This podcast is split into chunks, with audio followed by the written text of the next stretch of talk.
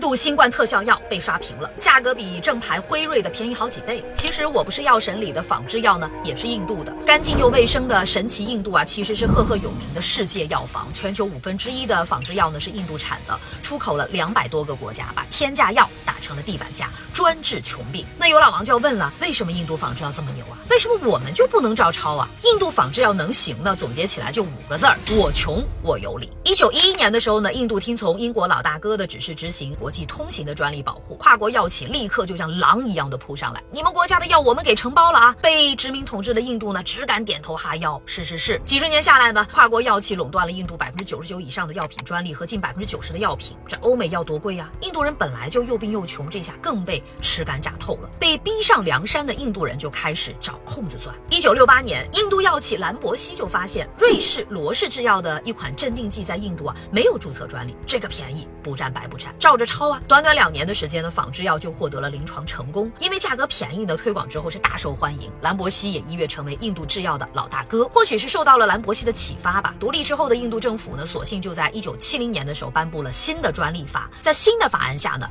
你只要稍微换一道生产工序就不算抄袭。而且印度政府呢还大大的缩短了专利保护期，把化学品和药品的专利保护变为五到七年。同时规定呢，专利使用费不能够超过专利发明成本的百分之四。这样一来，那些欧美医药巨头的金钟罩和铁布衫就被打破了。不仅如此呢，任三哥更狠，对过去一个个吸血的欧美药企说啊，我的地盘我做主，你们的药价必须都给我使劲降。印度政府呢又捣鼓了一个药品价格管制法案，硬生生的把天价药打成了地板价。跨国药企那是气急败坏啊，你印度不讲武德，就把很多没有利润的药退出了印度市场。这一系列的骚操作下来，印度仿制药呢就开始蓬勃发展了。从一九七零年到一九八零年的十年里，医药企业的数量是翻了一番。直到一九九五年的印度加入世贸组织，大家心想，哎，这个时候你就不能再耍无赖了吧？必须遵守知识产权的规则啊！可问题是，全球的药品专利集中在几个发达国家手里，要是照做，像印度、非洲这样的国家，穷人将会无药可用吧？你说这命都快没了，还要脸干嘛呢？于是，以印度为首的八个国家最终就签订了与贸易有关的知识产权协定，获得了十年的过渡缓冲期。这眼瞅着二零零五年大限将至，印度人啊又发现了一个衍生的 bug，要求只对一九九五年以后发明的新药提供保护，在这之前的药品，不好意思，咱得继续允许仿制。他们复制上一回合的经验，又推出了专利强制许可，意思就是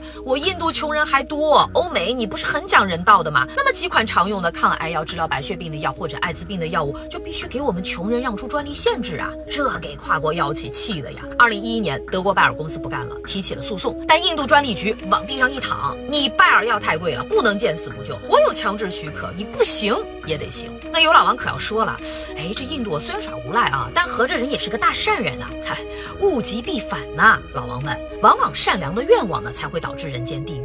仿制药价格那么便宜，当然好卖，有钱赚就会有人铤而走险。印度仿制药企呢，就曾经被爆出数据造假、草菅人命。二零零八年的时候，美国 FDA 宣布禁止兰博西生产的三十多种仿制药进口，原因就是他们在对待药品和已经上市药品的测试结果缺乏相关的记录，存在造假嫌疑。去年八月的美国最大的仿制药供应商之一的印度太阳药业也涉嫌盗填文件和伪造记录。哪怕啊没有数据造假，你就想一想，按印度的经济科技水平、监管力度和脏乱差的环境，生产出来的仿制药质量也肯定是参差不齐的。而且，你以为西方药企们真的是大发善心才不跟印度追究吗？错了，说到底还是利益。现在印度穷人呢，就是西方药企的试药小白鼠。二零零五年，印度放宽了人体临床试验，在印度呢，找穷人以身试药呢，只需要微薄的补贴，甚至是用坑蒙拐骗的方式。从二零零五年到二零一零年，印度试药人超过了十五万。所谓的治穷病啊，还是穷命换的。所以，虽然说印度的仿制药确实让很多人多了一道活下去的曙光，但是也没有必要去神化，它就是一个特殊的历史产物。从另一个角度看，它也会让劣币驱逐良币。